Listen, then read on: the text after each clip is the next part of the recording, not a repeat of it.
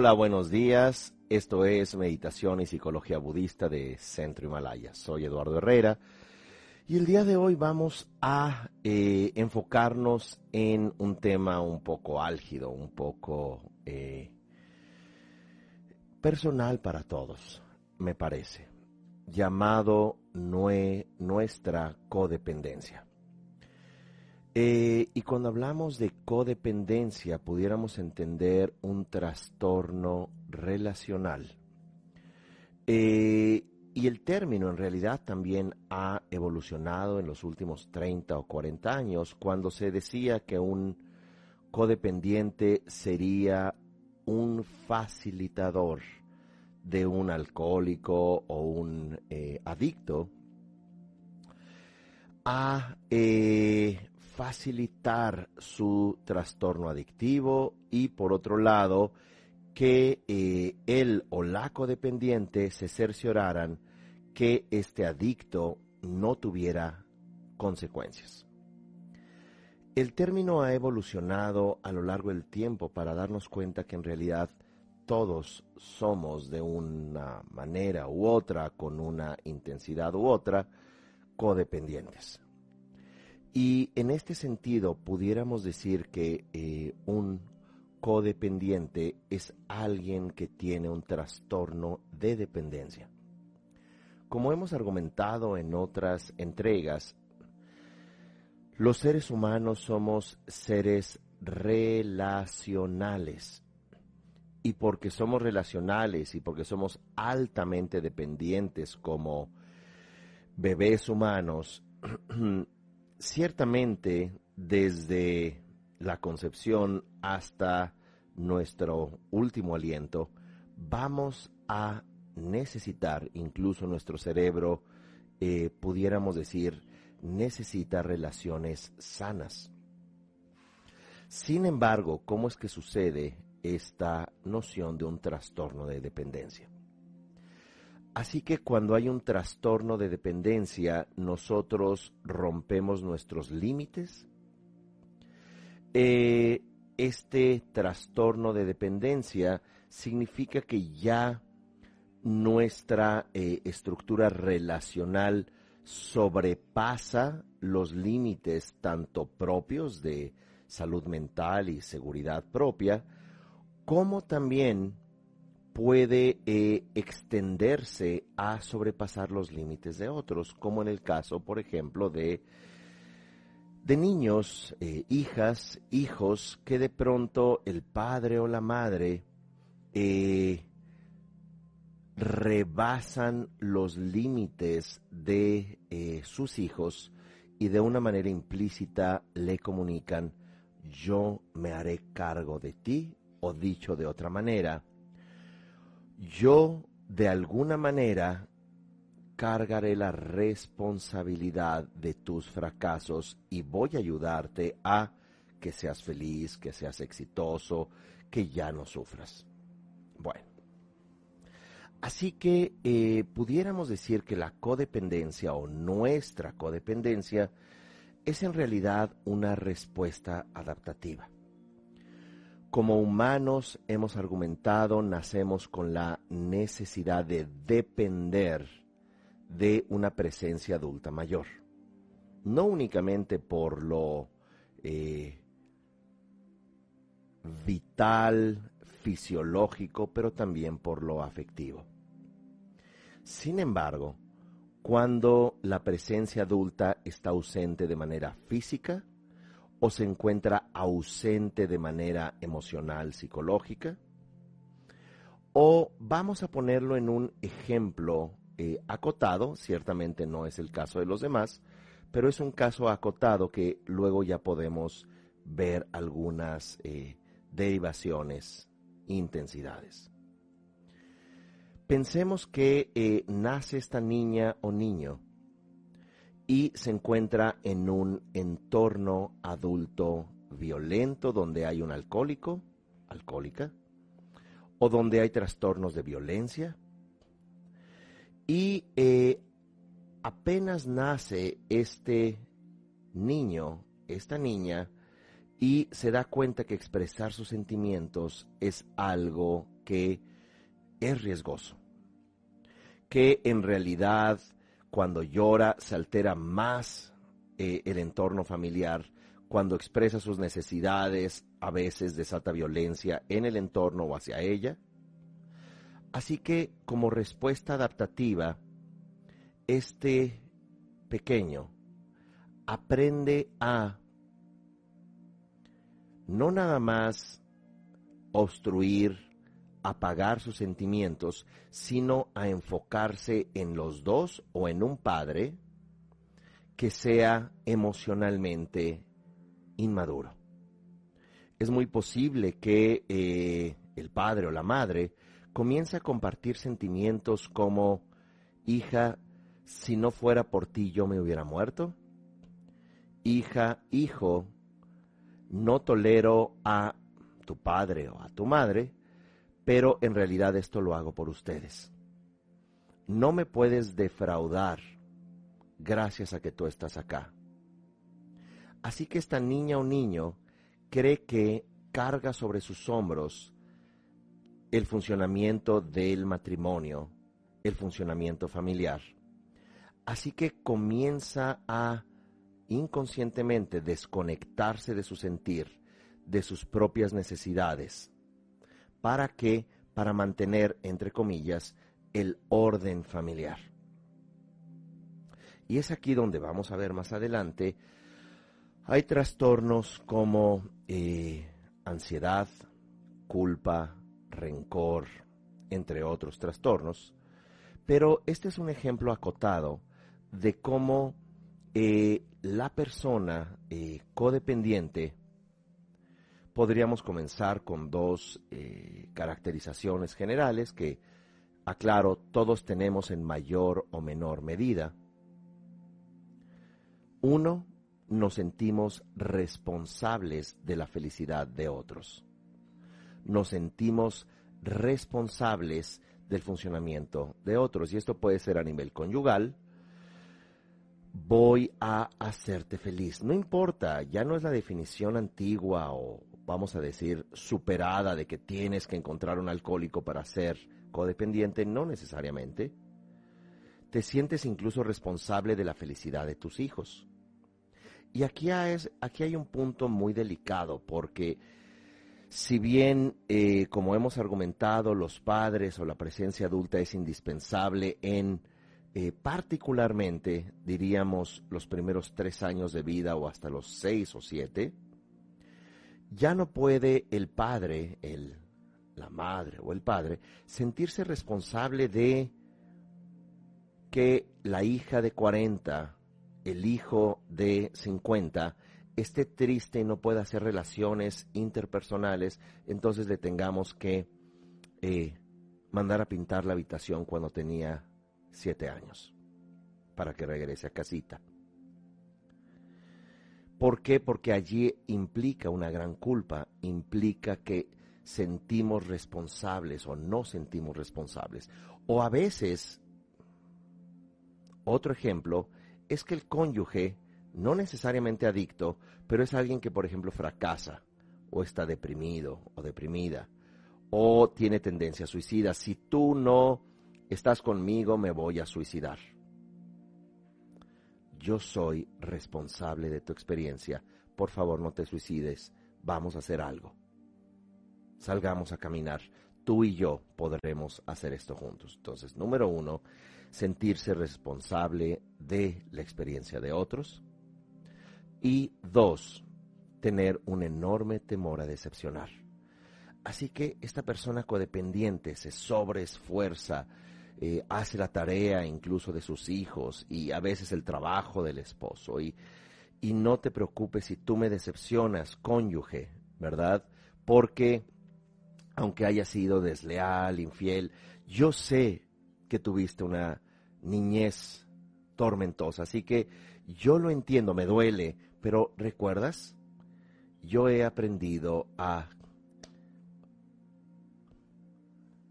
apagar mis sentimientos desde pequeño. Así que bueno, estas dos características son, eh, llamémoslas así, introductorias. Vamos eh, entonces también a tocar otros puntos en términos de eh, codependencia como rasgos que vuelvo a insistir, todos tenemos en mayor o menor medida. Número uno, ya en esta clasificación, yo no tengo necesidades ni sentimientos. Yo no tengo esta, yo no tengo necesidades, ¿por qué? Yo no tengo sentimientos, ¿por qué? Por lo mismo, aprendí a pagar mi sentir. Yo prefiero no decir qué pienso. ¿Por qué? Porque ya no es importante y además ya pasó, la golpiza fue ayer. Es decir, ya, ya, ya, ya no hay que reclamar cosas. No vale lo que yo piense. Siguiente punto. No puedo decir no. No puedo decir no porque decir no puede sentar las bases del caos que aprendí en mi infancia.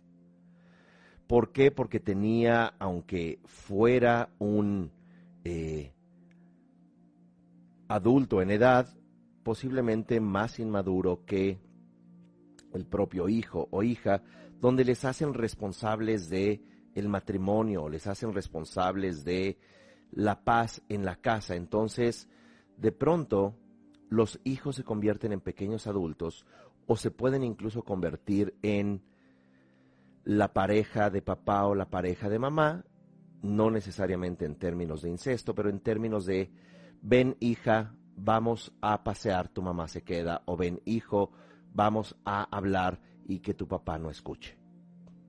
Entonces, la responsabilidad que estamos allí vertiendo en estos pequeños es, mira, hija, hijo, te voy a contar todos mis problemas, te voy a, a contar cuán mala o malo es tu padre, madre.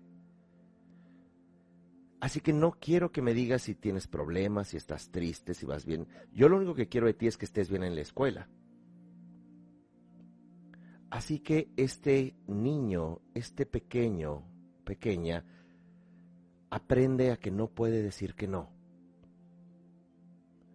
A que, por supuesto, no debe expresar sus necesidades, no debe de expresar sus eh, miedos. Aprende a hacerse, entre comillas, él o la fuerte. No sabe decir que no. Y aquí viene la cereza del pastel. cree que puede hacer que las relaciones funcionen de manera unilateral. Esto es, yo sola, yo solo, puedo hacer que la relación funcione. Es más, hijo o hija, yo hago la tarea por ti, yo voy a elegirte tus amigas, amigos, voy a elegir tus parejas, incluso cuando eh, llegues con tu eh, novia o novio, voy a decir, miro hacia arriba y voy a decir, a ver hija, vamos a hablar, a ver hijo, esta persona no te conviene. En otras palabras, la familia se vuelve la extensión de nuestro, nuestra eh, estructura codependiente, que por supuesto lleva en la contraparte un narcisismo profundo. Como no fuiste contenida, contenido en tu infancia, entonces eh, hay una hay un gran sentido narcisista de yo puedo con el mundo. Yo haré que mi pareja sea feliz. Yo haré que mis hijos sean perfectos, saquen buenas notas, elijan buenas parejas. Eh, y lo más importante es la apariencia, lo más importante es sonreír lo más importante es que seamos una familia ideal, que seamos una pareja extraordinaria y de pronto sucede hoy en las redes sociales, oh, esas parejas que son tan felices, están todo el tiempo subiendo fotografías felices en la playa, en, en el viaje, comiendo espaguetis, eh, deben ser la mejor pareja y de pronto, repentinamente, eh, ya no están juntos. ¿Qué habrá pasado si eran perfectos? Posiblemente eran perfectos en una cierta apariencia. Es decir, el codependiente puede tener una profunda dificultad para acceder hacia su verdadero sentir. Y es por eso que vamos a hablar también de características eh, muy recurrentes en un codependiente y uno de ellos, eh, una de estas características, perdón, es la ansiedad. ¿Cuál es la ansiedad constante en la que pueden vivir?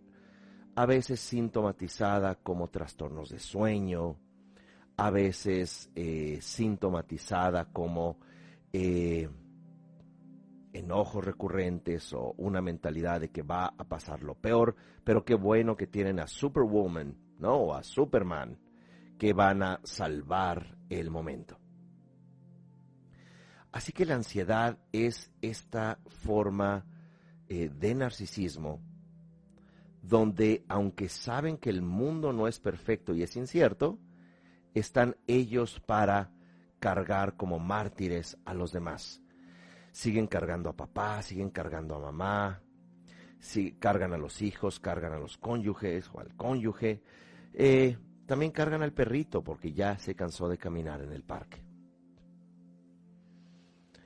Eh, esta ansiedad es porque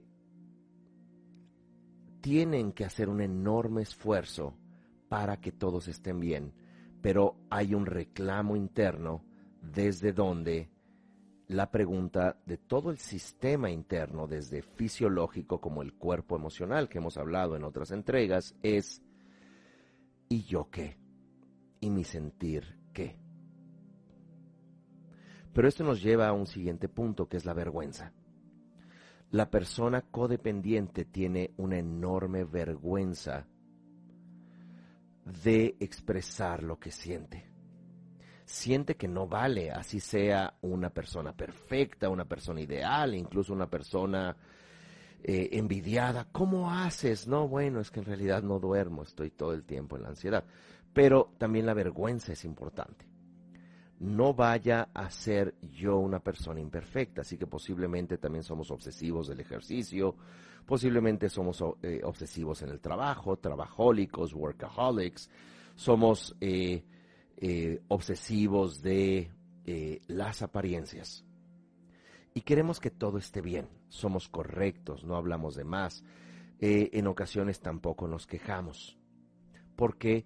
Porque es avergonzante decir lo que siento, esto lo aprendí de pequeña, de pequeño. Así que lo que yo siento no vale, vale lo que otros viven. Luego también hay trastornos depresivos. Y los trastornos depresivos suceden por el hecho de que eh, hay un reclamo en nuestro cuerpo, hay un eh, no sentirnos bien, pero no sabemos por qué no, sentirnos, no nos sentimos bien.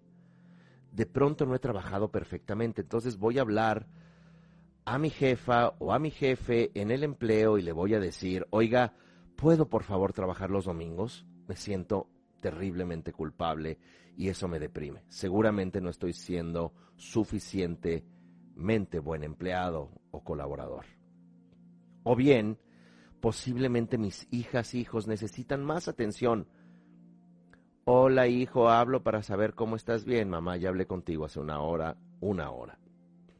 O papá, ¿verdad?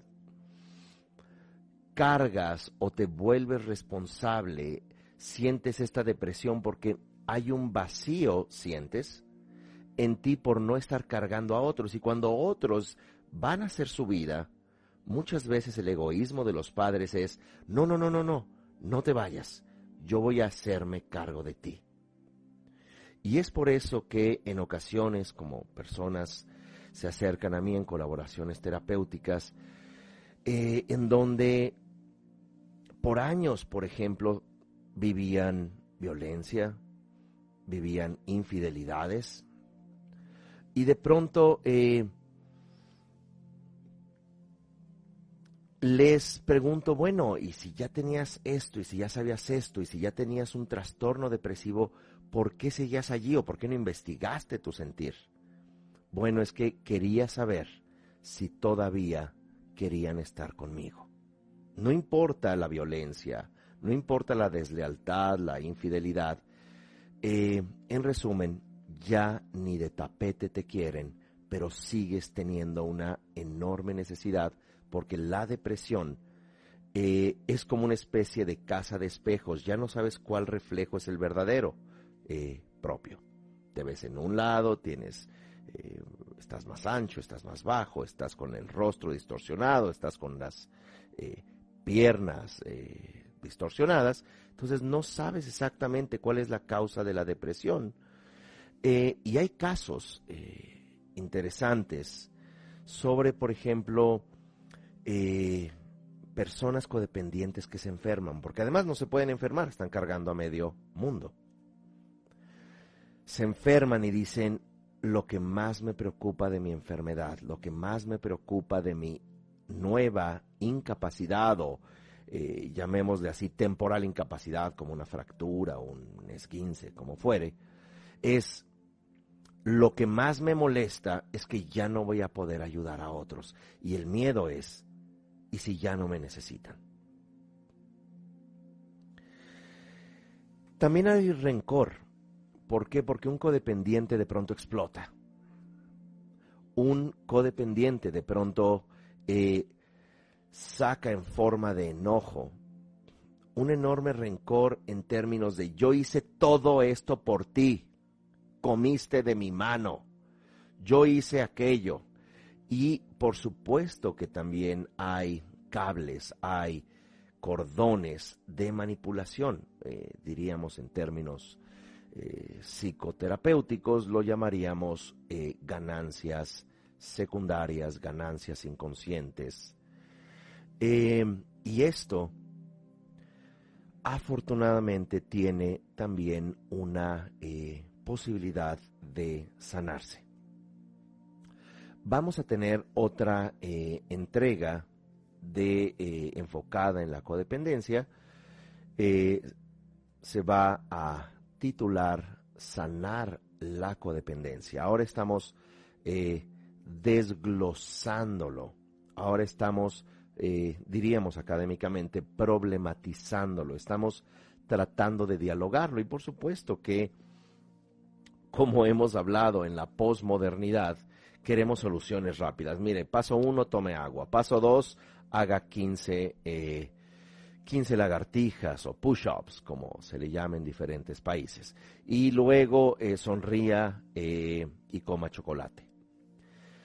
Desafortunadamente, no son procesos necesariamente, llamémoslos, de solución instantánea. ¿Por qué?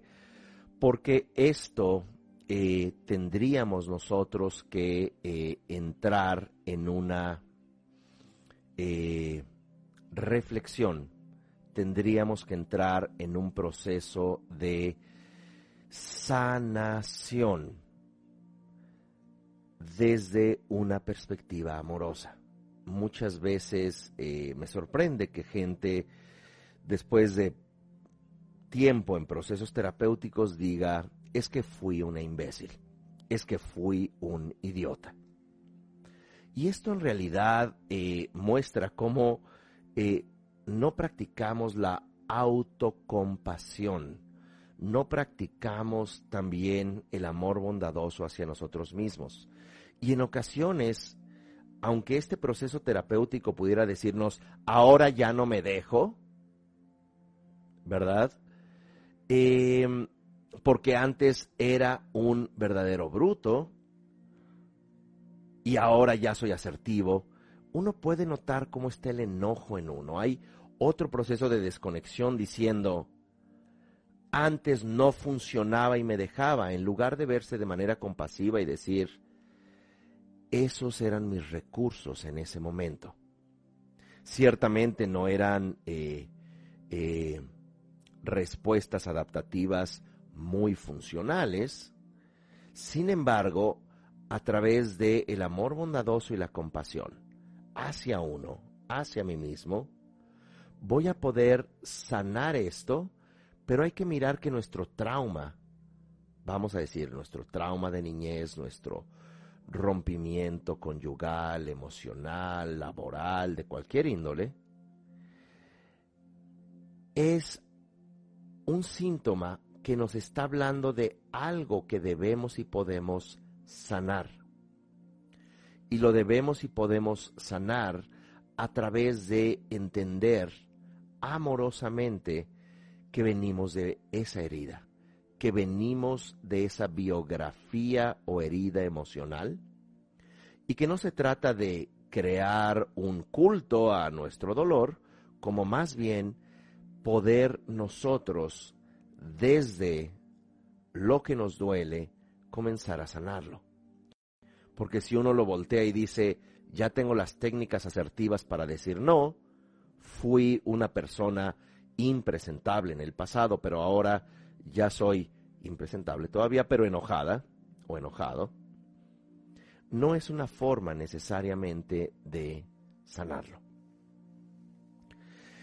Por eso se vuelve eh, muy importante y vamos a tocar eh, estos puntos eh, a manera de una reflexión general de cómo poder aproximarnos, cómo poder ir sanando o al menos darnos cuenta que este es el comienzo. Comenzar sanando, comenzar dándonos cuenta y a partir de eso, con amor bondadoso y compasión, que es eh, el método que vamos a utilizar en la siguiente entrega, con amor bondadoso y compasión, ir hablando, ir eh, dialogando con nosotros mismos de manera emocional. De tal suerte que vamos al primer punto, que es yo no tengo necesidades, yo no tengo sentimientos. En realidad ayuda al mundo. Y es ahí donde incluso podemos ver a personas en eh, grupos espirituales que eh, al poco tiempo eh, tienen ya las llaves del templo, compran las flores y que limpian los, el púlpito si les gusta o el altar o como fuere y hacen todo por los demás. Y qué bueno que en esta tradición, incluso budista, uno ayude a todos los demás y que todos los seres sensibles sean budas y yo al final, porque en realidad no valgo y me siento fatal conmigo, pero qué bueno que ya haya textos eh, milenarios que te digan así voy a alcanzar el estado despierto. Y esta es una doble trampa. ¿Por qué? Porque desde una perspectiva práctica, tú no puedes salvar a nadie de ahogarse en, digamos, en el mar, si tú no sabes nadar. ¿Cómo tú vas a ser un ejemplo, vamos a decir, de generosidad si no eres generosa contigo? ¿Cómo vas a ser un ejemplo de paciencia si no eres paciente contigo? Es más, ni siquiera sospechas que hay un conflicto contigo. Y como dice el autor psicoterapeuta, eh, psiquiatra, perdón, eh, Gabor Mate, si tú no lo dices, tu cuerpo, esto es, enfermedades, lo dirán por ti. Y hay un caso eh, en este libro de Gabor Mate que se llama Cuando el cuerpo dice no, de cómo, y esta es su hipótesis sumamente interesante, que muchas enfermedades autoinmunes, estas enfermedades donde el cuerpo se ataca a sí mismo, es que como no hay límites, como la gente puede pasar y pisotear donde dice, eh, tengo un problema, ven, perdón, ahora no tengo tiempo, discúlpame, no te estoy preguntando, tengo un problema, ven. Pero obviamente no es un diálogo tan abierto o tan explícito, es que nosotros ya no lo decimos por nosotros. Entonces, los límites, porque eso lo aprendimos desde pequeños, se han traspasado y se siguen traspasando en nosotros. Entonces, no tengo necesidades. Es algo en lo que hay que comenzar nosotros a aprender a negociar. Cerrando la idea, y creo que fue bastante clara, de este eh, trastorno de bodhisattva, yo le llamo en un contexto budista, eh, que puede ser también visto en diferentes contextos espirituales. Es uno donde las personas están completamente abandonadas de sí mismas y son eh, las personas que en todo momento dicen, ¿en qué te puedo ayudar? Lo que necesites, estoy aquí para ti. Y muchas veces estas personas resuelven, entre comillas, este trastorno teniendo hijos. Bueno, obviamente no se resuelve.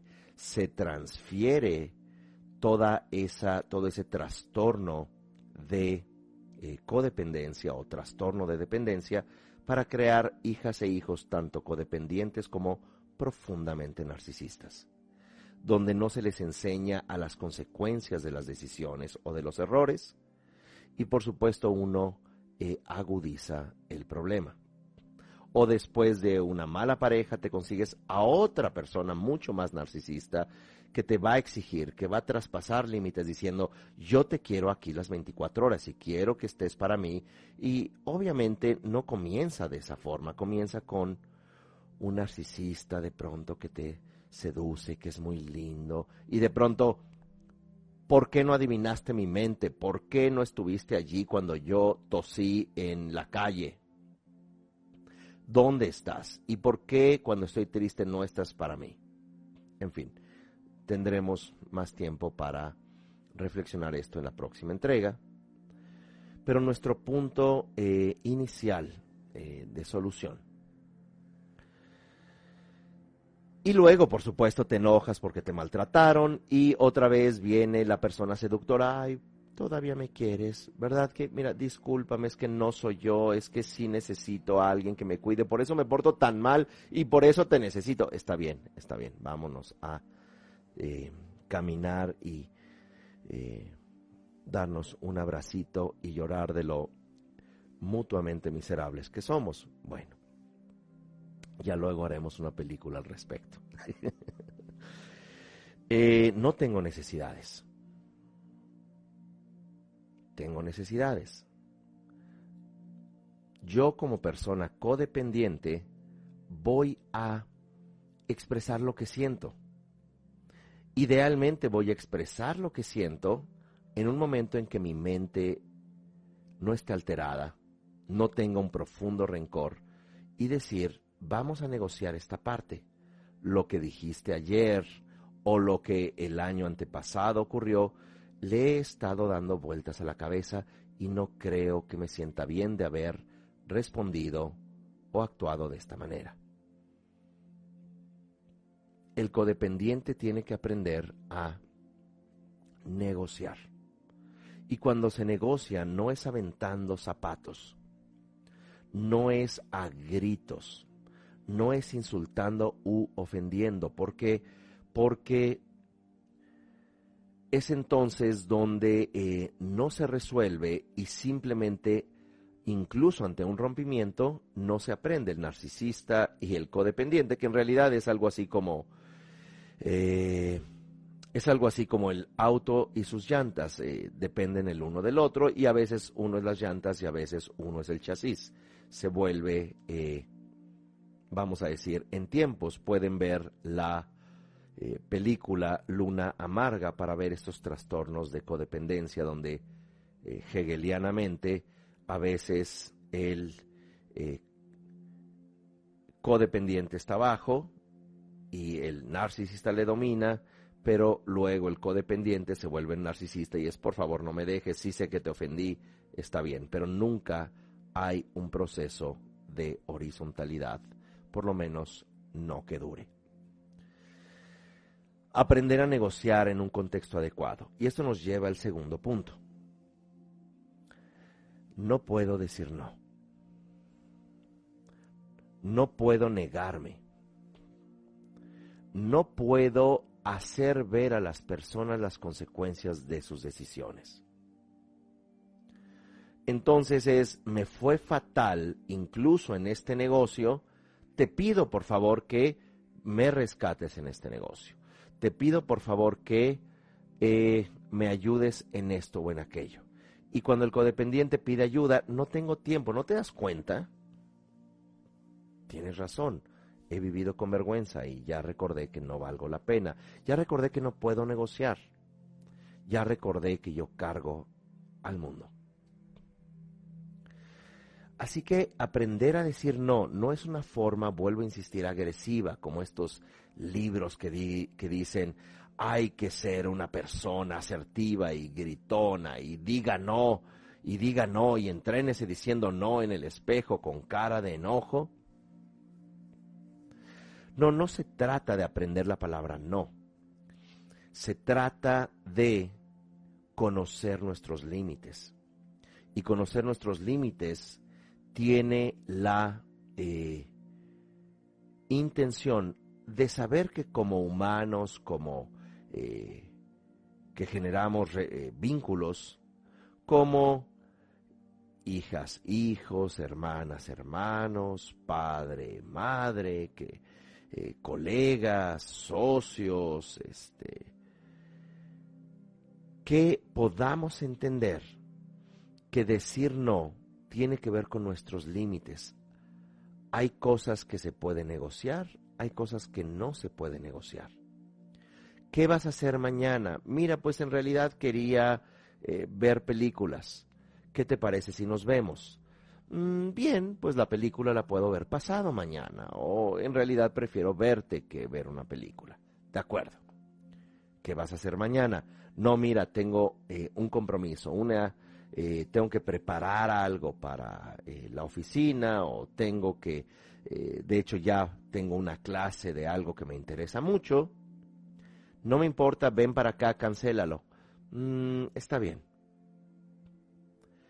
Esto puede ser no negociable y más que pudieran verse en otro momento. El asunto es que cuando traspasan, cuando invaden nuestros límites, que se puede también decir una palabra menos usual, demarcación, boundaries, que cuando cruzan nuestros límites, nuestras fronteras en términos de integridad a veces física, incluso tu teléfono móvil es un límite donde no pueden meterse. Pero la gente dice, quiero ver tu celular, a ver a quién ves y a ver discúlpame, si tú estás conmigo es para confiar en mí y este es como, eh, vamos a decir, no porque yo te quiera voy a revisar tu bolsa o como se dice en otros países, tu cartera o billetera o voy a revisar eh, todo lo que tú tienes. ¿Por qué? Porque ya se está cruzando un límite y no el límite es un eh, teléfono móvil en estricto sentido. El límite es tu espacio íntimo.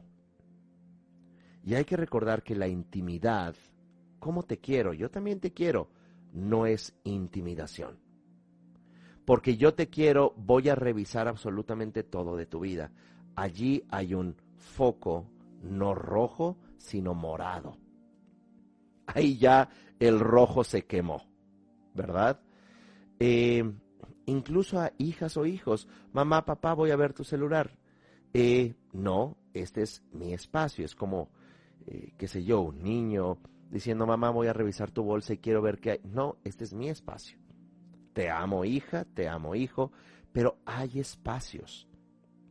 Eso nada más es un ejemplo. Se puede preguntar telefónicamente a alguien que quieres, ¿dónde estás? Pero no es lo mismo, es ¿dónde estás? Mándame tu ubicación, ¿por qué? Porque no eres una persona adecuada, porque es cierto, necesito que alguien esté dominándome, porque yo no valgo la pena. Y es más, si le digo no te mando la ubicación o no te muestro el celular, es que soy una mala persona.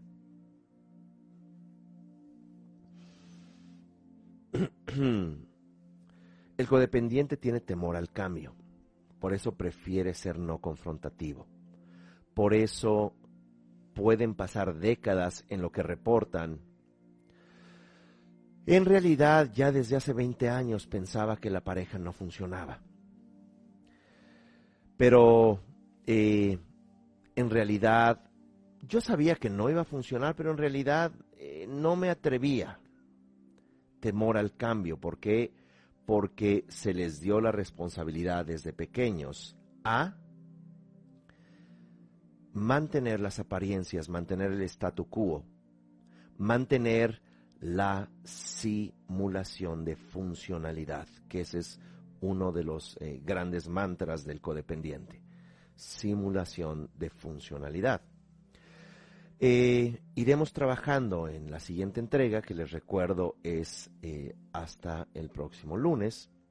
Si están viendo este video por YouTube, Ojalá puedan eh, suscribirse, recomendar y dar me gusta, porque estos eh, espacios eh, en las redes sociales, en los algoritmos, pueden aumentar para llegar a más personas cuando este tipo de, vamos a decir, nimiedades se hacen. Y por supuesto hay mucho más recursos materiales en centrohimalaya.com. Eh, pueden allí también ver los próximos diplomados y certificaciones.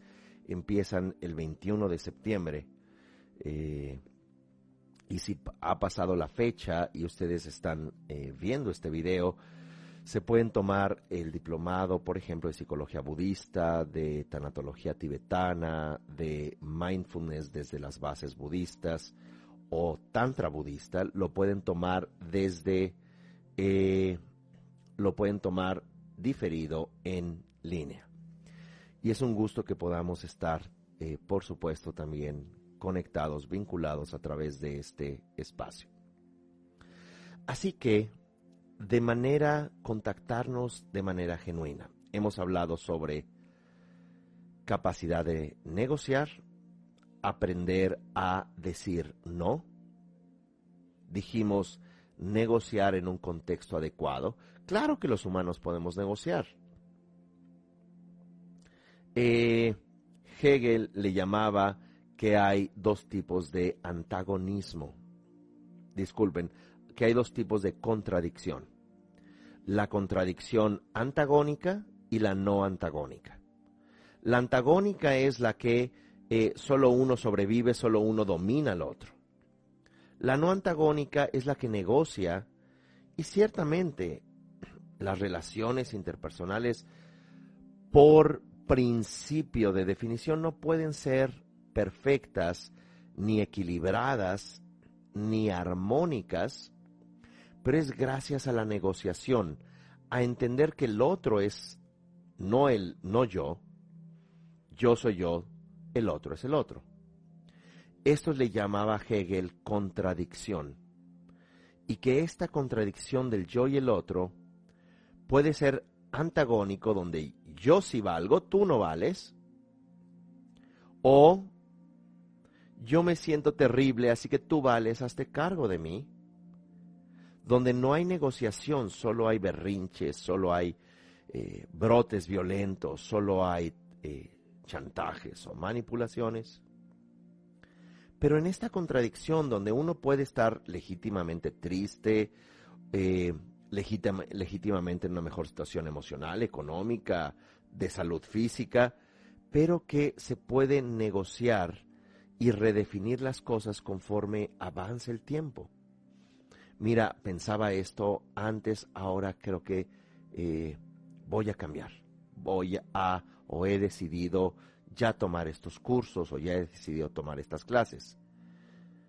Y la respuesta, claro, no puede ser, no, no te puedes ir porque además te prohíbo que vayas a aprender esto o eh, que te juntes con estas personas. Oye, yo busqué una pareja adulta, no eh, estoy buscando a mi mamá y a mi papá que me prohíban cosas. Así que el codependiente tiene que también ser valiente y estar dispuesto a no traicionar sus límites, sus principios y su congruencia. Si alguien te dice, mira, si te vas y tomas esas clases de francés, ya no vas a estar conmigo. Bueno, esa puede ser tu decisión. A mí me interesan las clases de francés.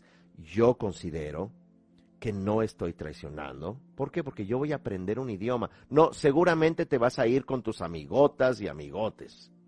Mira, si esa es tu lectura, entonces no me conoces lo suficiente. Con ese tono de voz.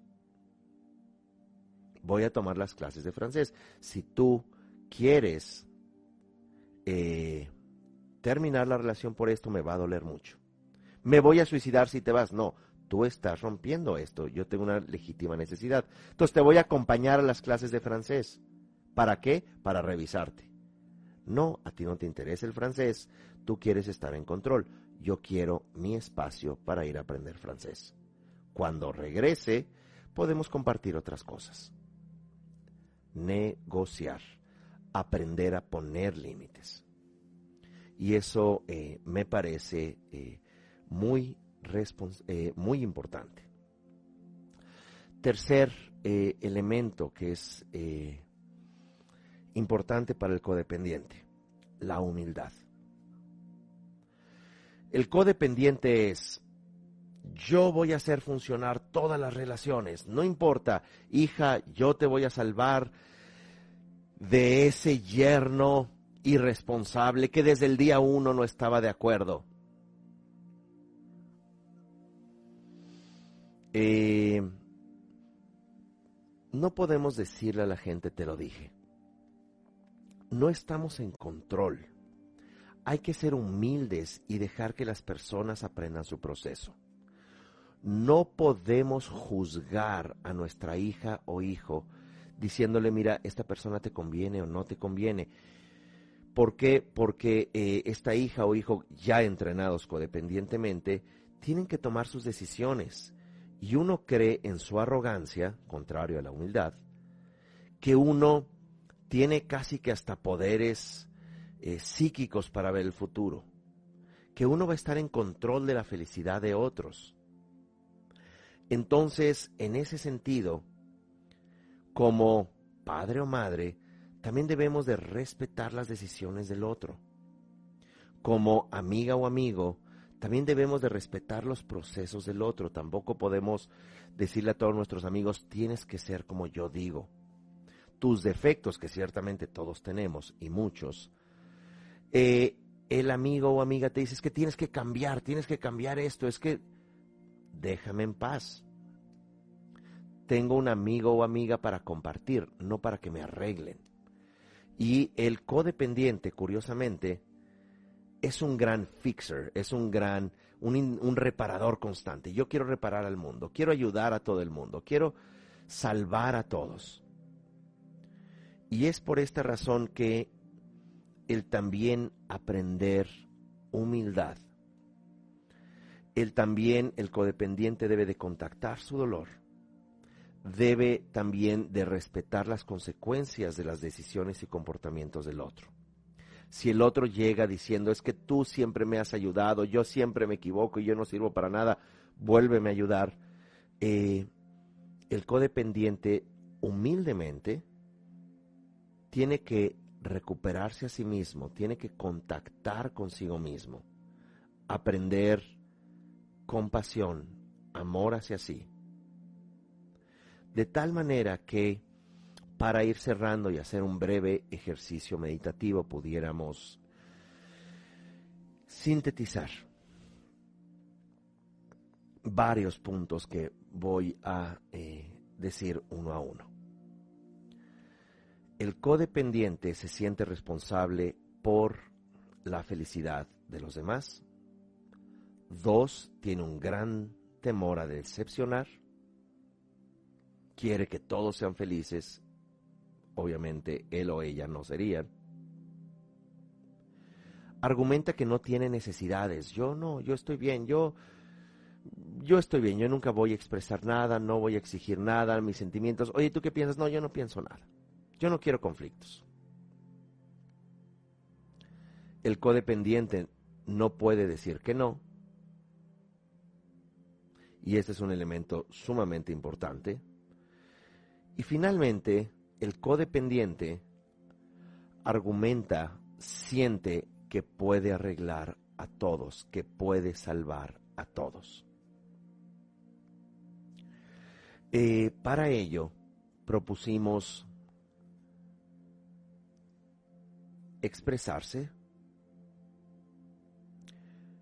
Dos, aprender a negociar y cuando se dice negociar, uno va a aprender a contactar lo que es aceptable y no aceptable, o aunque suene a pleonasmo, lo negociable y lo no negociable.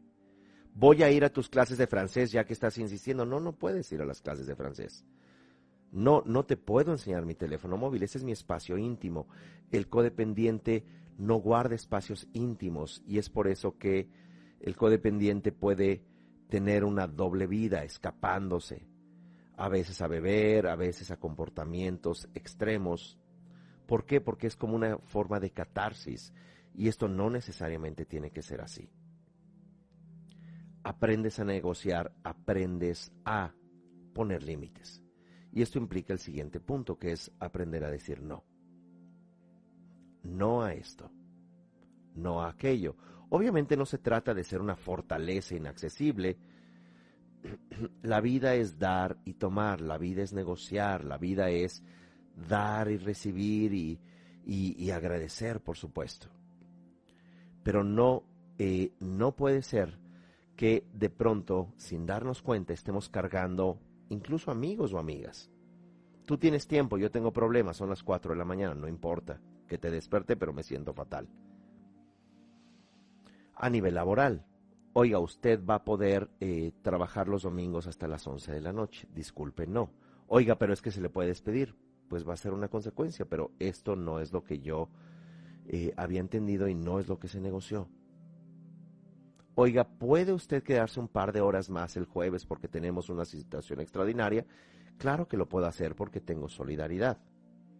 Es decir, es una cuestión también de eh, intensidad, es una cuestión de nivel.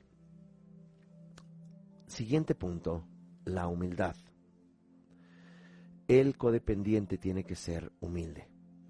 Tiene que también decir, ese problema que tiene mi hija, mi hijo, ese problema laboral o ese problema con mi cónyuge, no lo puedo cargar. Le puedo recomendar ve con este médico, ve, con, ve a terapia. Pero aquí y para cerrar, el codependiente debe de recordar una cosa.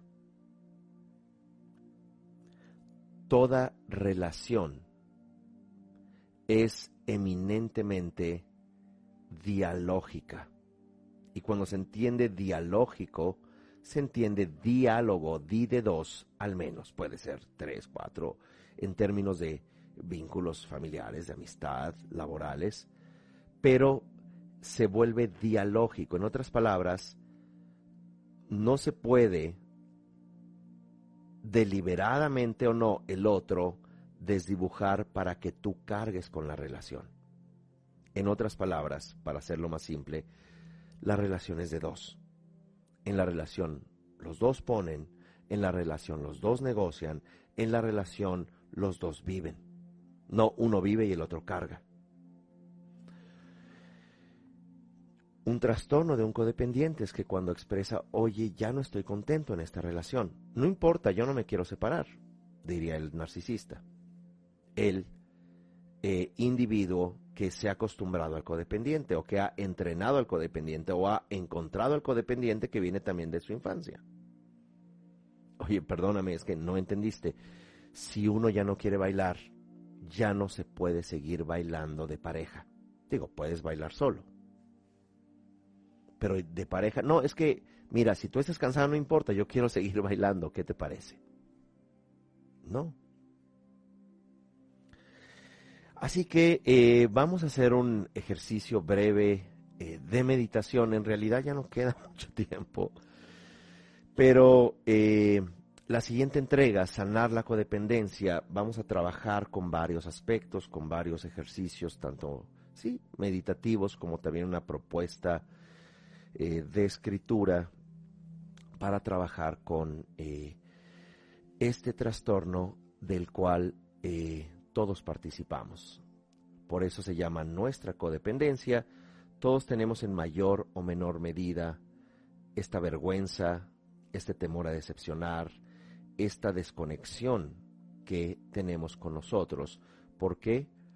Porque tenemos esta eh, gran necesidad de ser aceptados. Porque si no, como humanos, no hubiéramos sobrevivido. Bien, eh, Así que, gracias, nos vemos hasta eh, la próxima entrega. Que estén muy bien. Hasta luego.